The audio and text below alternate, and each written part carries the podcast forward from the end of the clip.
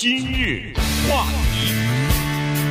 欢迎收听由中讯和高宁为您主持的今日话题。在过去的三天里边呢，其实参议院的司法委员会进行了一个听证会啊，这个呢是引起了呃美国媒体的关注。k a t a n j i Brown Jackson 法官呢，呃，他是作为总统提名要进入到最高法院接替那个 Breyer 大法官。呃的一个人选哈，那么在过去三天里边呢，在参议院里边呃接受质询，呃，我们都如果你看过参议院的关于任命一个人的资格质询的时候呢，你就会知道这个三天是非常煎熬的，这个三天是非常难度过的，非常艰难的，呃，你就是站在一个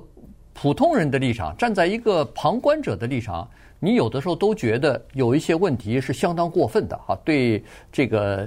呃就是要回答的这些 问题的这个人来说，当事人来说，这是非常困难、非常纠结。然后一个人能够在经历了很多这样的问题之后不发火、不发脾气，几乎是非常难办到的。但是你必须要这样做，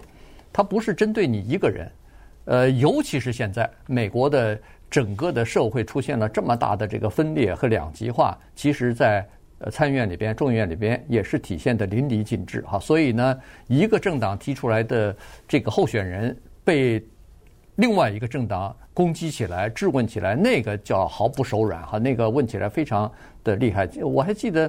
前段时间那个卡瓦诺大法官在呃听证会上头哇哇哭都都出来了，对吧？就是已经到了这样的一个程度了。那我们就把这个过去三天，呃，Jackson 法官他被问到了哪些问题，他又表达了自己的哪些立场呢？跟大家稍微讲一下。原因是，如果他的任命被获得通过的话，现在大部分的人认为说是可以通过的啊，因为在参议院里边，他只要有五十一票的支持就可以了。那现在，呃，在参议院里边是五十对五十。呃，那么副总统如果要是出现平局的话，副总统那个关键一票就是第五十一票。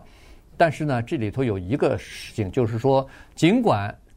共和党的人不需要共和党支持，民主党通过都都可以通过，但是这里头有个情况，就是民主党必须要全部支持。呃，我的感觉，呃，我的感觉是这次是可以的，是百分之百的。对，所以呢，在这种情况之下，也可能有一些。共和党人也会站过来哈，所以在这种情况下，大部分的人认为说，这个是十拿九稳，这个人事任命案呢是应该可以通过的。那好了，我们就看一下，如果他通过的话，进入到最高法院里头，这又是创造了好几个历史。所以呢，呃，他是也是有一个指标性的意义吧。没错啊，我认为有一些共和党人应该是会投他的票，呃，同时我也认为民主党人会全体投他的票，所以。这一点呢，在对他的听证以前，实际上很多共和党人他也都意识到了，因为这个人呢，在整个的听证过程当中，呃，没有什么特别致命的东西，就是让人觉得哦，这个人这个理念跟我们的理念相差太远什么之类的，这方面比较少。那么，当共和党的议员认识到 Jackson 法官是这个情况的时候呢，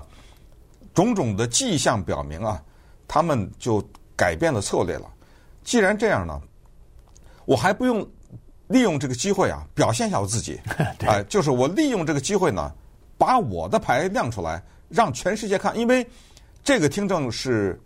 全美国同步播出的，广播电视同步播出，没有一分钟老百姓看不到。那么这个时候呢，实际上问的人和被问的人都是站在一个舞台上在表演，所以人们呢在看他们的时候呢，当然。主要是听被问的人的回答，但是你问问题的那个人，如果你问了个傻问题，呃，或者你问了一个什么问题，被对方一句话回答给你憋住了，正 常这种，呃，你是很尴尬的。对你作为一个参议员来说呢，是一个很不好看的。但是反过来，你可以利用这个机会，大声的攻击你的对立的那个党，嗯，你可以利用这些机会，大声的表达自己的理念，所以特别的有意思。这三天。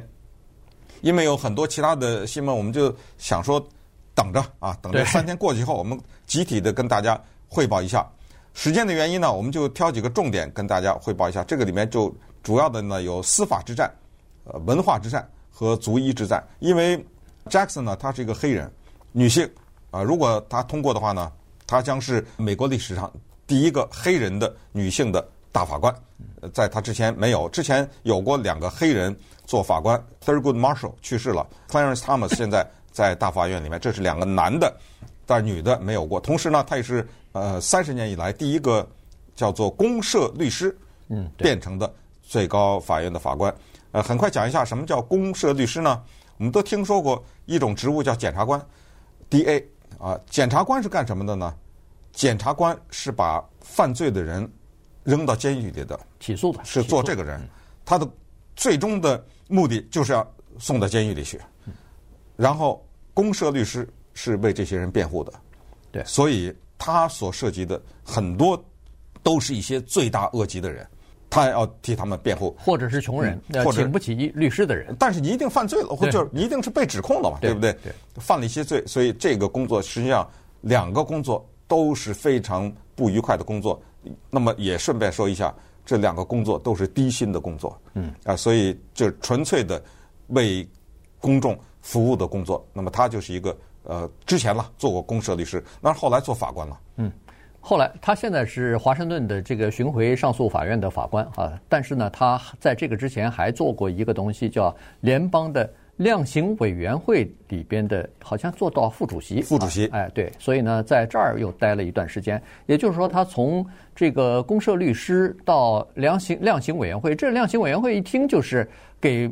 给罪犯或者是判罪的人量刑的。如果要是量刑的高了低了，这些人提出上诉来。那可能就跑到他这儿去了，他他们这些人可能要重新的衡量整个的案情的情况，是不是引用的法律正确，然后量刑是过高了还是过低了，可能做出一些最后的这个裁决来哈，因为上诉到这儿来了嘛，所以他在这方面呢，就是说在司法方面，尤其是刑法方面，他是过去三十年里边第一个进入到大法官有这方面。丰富经验的人，所以他可以带一些非常独特的元素进入到这个最高法院去啊。那好了，现在呃，第一个问题在礼拜二第一天的时候，人们就提出来了，就是因为他做法官的时候呢，有一些判例。那这些判例里边，其中有一个引起共和党人注意的呢，呃，就是呃，叫做对儿童性犯罪嫌犯。他判的是属于比较轻的，那么这个就让共和党的这个司法委员会的里边的这个成员啊，就对他提出挑战或者是提出质疑了啊，认为说，你看，你是不是对这个犯罪的人士打击犯罪这方面你是不是有点软弱啊？为什么没有从严判处这些罪犯，而是选择比较轻的这个处罚的条例呢？因为这个呢，刚好和那个共和党人有的时候啊，我我指的是比较右倾的共和党人或者保守派，有的时候指责自由派或者是民主党人，说是这些人第一是对犯罪呃比较软弱啊，呃没有办法有效的打击犯罪；第二呢是有一些共和党人呃有一些民主党人自由派居然还是。这叫乱同癖吧？这就是、嗯、呃，就是自己都是罪犯啊，而且都是呃和那个儿童性犯罪的这个罪犯。当初不是还有人跑到那个是这都是阴谋论哎，对，是阴谋论里边的一种哈、啊，跑到那个披萨店里边还抓抓抓那个克林顿，就是那个喜来利克林顿嘛，说结果最后发现是一场笑话，是一场呃真正自己想出来、想象出来的一个一个事情。那么这个呢，就是。呃，他在这个 Jackson 法官在质询的时候呢，被人家提出来的，但是他当然也有自己的反驳了。对，我们很快介绍一下背景，就是二零一二年的时候，有一个十八岁的男青年叫做 Wesley Hawkins，呃，他呢把五个视频传到了 YouTube，这五个视频呢都是未成年的男孩子他们在进行一些性的活动被拍下来了，传上去，然后在这个过程当中被执法人员发现，执法人员就化妆成一个也是。有这方面癖好的一个人跟他建立了私人的联系，结果他上当了。上当了以后，就两人联系联系呢，那么顺藤摸瓜，联邦的人员就把他给抓了。那么抓了以后呢，正好是杰克逊女士呢，她这个法官来审这个案子。按照联邦的量刑的标准呢，是八到十年，呃，结果他判了他三个月。所以这个事儿呢，被共和党大做文章。那么他给的理由就是杰克逊律师给的，呃，这个法官给的理由是什么呢？他说：“首先啊，这个是一个精神有问题的人，他是一个十八岁的性倾向混乱的人，他正处在寻找自己性倾向。他是个同性恋人，但是他又对此非常的有纠结。他的母亲呢，呃，是一个虔诚的基督徒，所以呃，在这个过程当中，他做了这个事情。而他所有的电脑里的存的这些儿童的这些呢，都不是他拍摄的，都是他从网上下载的，所以他并没有直接的去设计，他只是把拿到的一些现成的，然后放到。网上而已，所以再加上他的年龄呢，跟那个实际他放上去的那些影片的那些年龄的差不多，其中有十七岁的，他才十八岁。反正种种的考虑呢，就给了他三个月的一个刑期。那么稍等一会儿呢，我们再看看这个问题被引申为说，整个的民主党人，尤其是黑人命是命这之后啊，包括现在美国各地的犯罪率比较高，是对这个犯罪比较宽容的，对警察反而比较狠。对不对？这是一个，还有就是关于呃性别的问题，关于种族的问题和关于司法的问题。今日话题，欢迎您继续收听由中讯和高宁为您主持的《今日话题》。这段时间跟大家讲的呢是 Jackson 法官啊，他在过去三天啊，连续三天在这个参议院里边司法委员会呃举行听证会啊，就是他的这个任命的听证会。呃的一些情况，因为这个大法官的人选是非常重要的，而且是个终身职务啊，所以进入的话，他进去的话，那对这个民主党来说，对共和党来说，对整个的美国的民众来说，大概都是挺有影响的哈。他因为一进去，这就是因为他今年只有五十一岁啊，呃，一进去可能就是三十年了，一待就是三十年了哈，所以呢，这个情况是呃两党都非常看重的，所以在。呃，参议院的听证上头呢，你可以听得出来火药味还是比较重的。呃，其中一个问题就问到了堕胎的问题啊，女性的这个堕胎权利的问题。那同时这个问题呢，又和叫做呃判例法或者是和呃原教旨主义又连在一起了。好，所以呢，他自己是说在堕胎问题方面，他说最高法院已经有过判例。所以他认为说判例是值得尊重的，除非出现以下这三种情况：第一，就是判决存在明显的严重的错误，这需要不能尊重哈；第二呢，就是有新的事实又浮现出来了，那就应该重新考虑；第三，就是要看呃人们对这个判例的这个依赖的程度啊什么的。所以他是说，否则的话，他说判例是应该呃遵守的哈。另外一个就是。那个原教旨主义了，这个原教旨主义呢，就是保守派比较，呃，所谓文本主义，哎，文本主义，对，对，就是要逐字逐句的按那个，呃，当时宪法写的社会条件和撰写人的这个原意啊，他当时写这句话是什么意思？你要用这个角度来理解，因为他所对应的是另外一个叫做。呃，活学活用的 叫活的宪法啊，活的宪法。这个活的宪法的意思就是宪法要与时俱进。毕竟两百多年以前写的宪法，现在已经两百多年过去了，您这还抱着这个呃本本主义，逐字逐句的去应用，这个是不对的。原因那个时候很多东西，现在现在的很多东西那时候都没有啊。那当时大的环境都变了嘛？对，大的环境变了，文化环境、生活环境全部，科技环境全部变了。您还抱着那个两百多年前的东西？您找不到答案呢？呃，他说，他说这两者相比之下呢，他说我还是倾向于这个文本主义啊。他认为说，